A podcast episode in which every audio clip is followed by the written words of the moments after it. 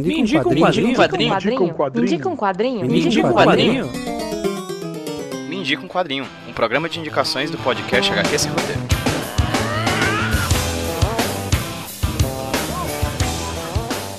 Fala pessoal, beleza? Aqui quem tá falando com vocês é o Pedro, trazendo para vocês mais um Indico Quadrinho, um podcast de indicações aqui do HQ Sem Roteiro Podcast. Nessa semana a gente vai falar um pouquinho sobre uma graphic novel que foi lançada aqui no Brasil pela editora Dark Side Books, mas daqui a pouco eu falo mais sobre ela. Primeiro eu vou explicar o que é o Me Indico Quadrinho para quem ocasionalmente não conheça. O Me Indico Quadrinho, ou Milk, para os mais íntimos, é um programa de indicações aqui do HQ Sem Roteiro Podcast, que aparece no feed do nosso podcast de 15 em 15 dias. Ele é 100% financiado pelos apoiadores do HQ Sem Roteiro e ele pode se tornar inclusive semanal ou quiçá até mesmo ter dois programas do Mindy Quadrinho por semana. E como é que a gente consegue chegar nessa meta? Indo lá no padrim.com.br barra HQ Sem Roteiro ou no catarse.me barra HQ Sem Roteiro e apoiando com qualquer faixa possível que a gente tiver lá. Você dá uma olhadinha nas metas que a gente tem e algumas das metas mais altas são exatamente essas que trazem a possibilidade de um Mindy com quadrinho com uma periodicidade maior do que a que está rolando hoje, que é de 15 em 15 dias, ele é quinzenal. Então a gente tem indicações tanto minhas como de outras pessoas que gostam de quadrinhos, que leem quadrinhos, pessoas que fazem quadrinhos, mas hoje quem vai indicar um quadrinho sou eu, e eu vou indicar um quadrinho que me marcou bastante agora em 2018, que provavelmente é uma das minhas melhores leituras do ano, talvez a melhor leitura do ano, ou pelo menos talvez uma das melhores leituras do ano de 2018 vai estar na lista com certeza. Eu vou falar com vocês sobre o quadrinho Meu Amigo Dahmer. Por que eu gostei tanto de Meu Amigo Dahmer? Eu já devo ter falado algumas vezes no decorrer dos HQ sem roteiro que eu pesquiso na faculdade, que é sobre quadrinhos e fotografia. Então, ocasionalmente, eu acabo me deparando com discussões relacionadas ao que é realidade, o que é autobiografia, o que são essas narrativas que se propõem como reais. O foco da minha pesquisa é exatamente nesses quadrinhos que se dizem histórias reais, sejam autobiografias, sejam biografias, sejam reportagens em quadrinhos. E aí, no caso, eu estudo a dinâmica entre desenho e fotografia dentro dessas obras, tá? E o meu amigo Dahmer, ele fala exatamente diretamente com a minha pesquisa e ele veio em um momento da minha, da minha reflexão sobre quadrinhos e fotografia muito importante. Eu tava num, num caldeirão de, de teorias, lendo gente de todos os cantos do mundo falando sobre quadrinhos, falando sobre fotografia, e o meu amigo Dahmer encaixou nesse momento, nesse momento geográfico e temporal da minha vida, chegou nas minhas mãos e eu o li e eu amei, porque ele fala diretamente com o que eu tô estudando. De que forma? Existem alguns autores que propõem um termo, principalmente autores americanos, que propõem um termo para os quadrinhos tipo de autobiografia, mas que narram a história de outras pessoas, como por exemplo Fan Home da Alison Bechdel, ou mesmo Você é Minha Mãe também da Alison Bechdel, em que ela fala sobre a vida dela e a relação da vida dela com outras pessoas. No caso do Fan Home, ela com o pai, no caso do Você é Minha Mãe, ela com a mãe. Então eles propõem um termo chamado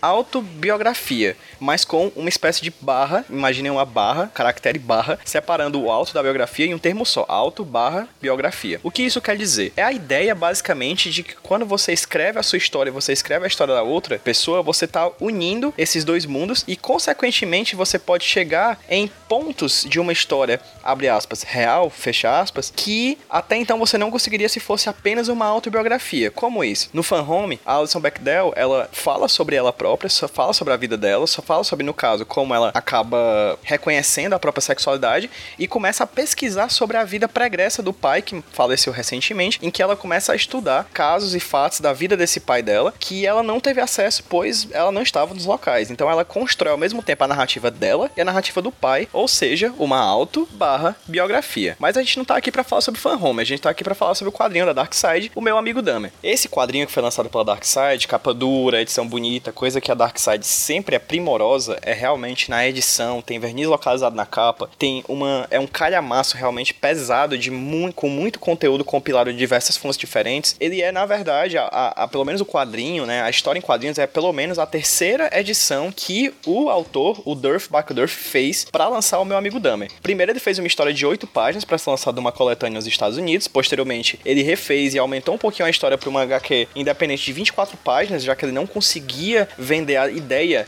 do quadrinho para editoras. E aí essa edição de 24 páginas, ela virou um, um clássico cult assim do quadrinho independente, foi indicada a Eisner e posteriormente ele sentou para poder realmente contar a história do jeito que ele queria, ou seja, uma história completa. Tanto que a edição nacional do quadrinho tem 288 páginas. E para isso, para essa auto barra biografia, ele fez realmente uma pesquisa tanto das próprias memórias dele em relação ao Dahmer, que é o que dá nome ao livro, quanto a uma pesquisa de texto e vídeo e entrevistas, enfim, um conteúdo complementar que posteriormente tem várias notas complementares interessantíssimas. É quase metade do quadrinho são notas de onde ele pesquisou e como ele conseguiu aquele conteúdo, aquela informação. E a partir disso ele começa a reunir tanto as próprias memórias com as informações que ele coleta de, de fontes como o FBI ou as autobiografias dos pais do Jeffrey Dahmer, quanto com as reportagens e as entrevistas com o próprio Dahmer. Mas quem é Dahmer, afinal das contas? Quem é Jeffrey Dahmer que dá nome à obra? Jeffrey Dahmer é um nome bastante conhecido em qualquer documentário ou revista sobre serial killers americanos. Ele atuou entre os anos de 1978 e 1991 e matou nesse período de tempo 17 homens. Só que essa história do meu amigo Dahmer, escrita e desenhada pelo Durf Backdurf, narra uma história um pouco diferente dessa que a gente costuma ver nos noticiários. Ele fala sobre a adolescência do Dahmer, de quando o autor do quadrinho, o Durf Backdurf, foi amigo foi colega de escola durante o ensino médio do Jeffrey Dahmer. É nesse período entre os 12 anos de idade até o final da adolescência do Jeffrey Dahmer que o Duff Backder se foca, talvez por ter sido o período da vida que ele conheceu mais de perto o que viria a ser um dos maiores serial killers da história dos Estados Unidos. Muita gente que leu o quadrinho, eu ouvi muita gente comentando que é um quadrinho que incomoda, e de fato é um quadrinho que incomoda. Por quê? O próprio Duff Backdurfer fala no começo, no prefácio da história, que não necessariamente ele está escrevendo essa história para você ter empatia, porque no momento em que o Jeffrey Dahmer matou a primeira pessoa, ele perdeu completamente a empatia possível por ser uma pessoa que tinha sérios problemas mentais. Alguns deles, inclusive, influenciados pela própria família e pelo próprio ambiente tóxico da escola em que eles viviam. Então, o interesse do Durf Backdurf a trazer essa história à tona não é causar empatia, é causar pena. Pena é um sentimento que machuca bastante, que deixa a gente incomodado. E é esse o interesse do Durf Backdurf ao contar essa história. E são fascinantes os episódios que o autor traz para as páginas da intimidade, da vida dele com a família, dos momentos em que eles estiveram juntos, do fato do Dahmer ter sido um personagem, inclusive, relativamente popular na escola, pelos problemas e pelas constantes imitações de ataques epilépticos no meio da história, no meio do shopping, pela questão da embriaguez na adolescência, enfim. Existem vários aspectos da vida do Dahmer que ele traz à tona que provavelmente a gente não vai conhecer, não vai conseguir ver em outros documentos, em outros apanhados documentais. E como de certa forma é uma obra que deixa a gente alerta para as questões da adolescência, da infância e como a gente pode tentar evitar coisas do tipo de acontecerem no mundo de hoje. Perceber o ambiente tóxico, perceber o, o distanciamento entre pais e filhos, talvez seja uma, um quadro muito interessante para a gente compreender como a sociedade, as pessoas inseridas nessa sociedade conseguem chegar a momentos tão extremos como a criação, como o desenrolar, como um serial killer pode existir. Por causa disso, talvez o meu amigo Dahmer seja uma das melhores exemplares de autobiografias e biografias, das auto-biografias que eu já tenho lido na minha vida, por ter esse sério compromisso, talvez não com a verdade, mas pelo menos com a autenticidade, que é outro termo muito utilizado pelos teóricos de quadrinhos que estudam autobiografias, biografias e reportagens. Não é necessariamente a busca pela verdade, mas pela autenticidade, que também pode ser traduzida ou pensada com a busca pela honestidade. Não foi isso que aconteceu, mas foi isso que eu vi acontecer entende? É uma diferença bastante grande. A gente tira a ideia, tira o foco da busca pela realidade e traz novamente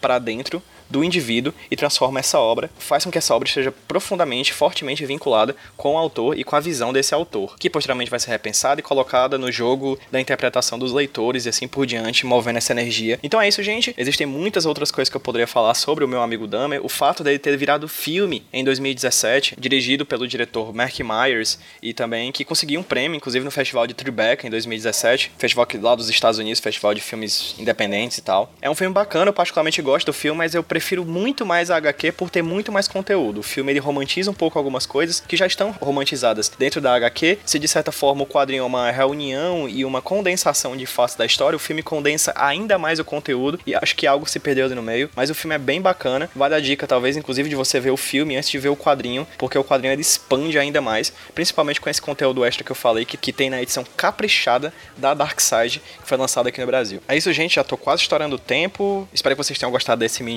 quadrinho. Espero que vocês tenham gostado. Caso tenham gostado do programa, indica para uma amiga ou para um amigo e procure o meu amigo Damer, o quadrinho da Dark Side Books lançado em 2017, mas que ainda dá para ser encontrado em várias livrarias e nos sites de compra de quadrinhos espalhados pela internet. É isso, gente. Muito obrigado e até a próxima.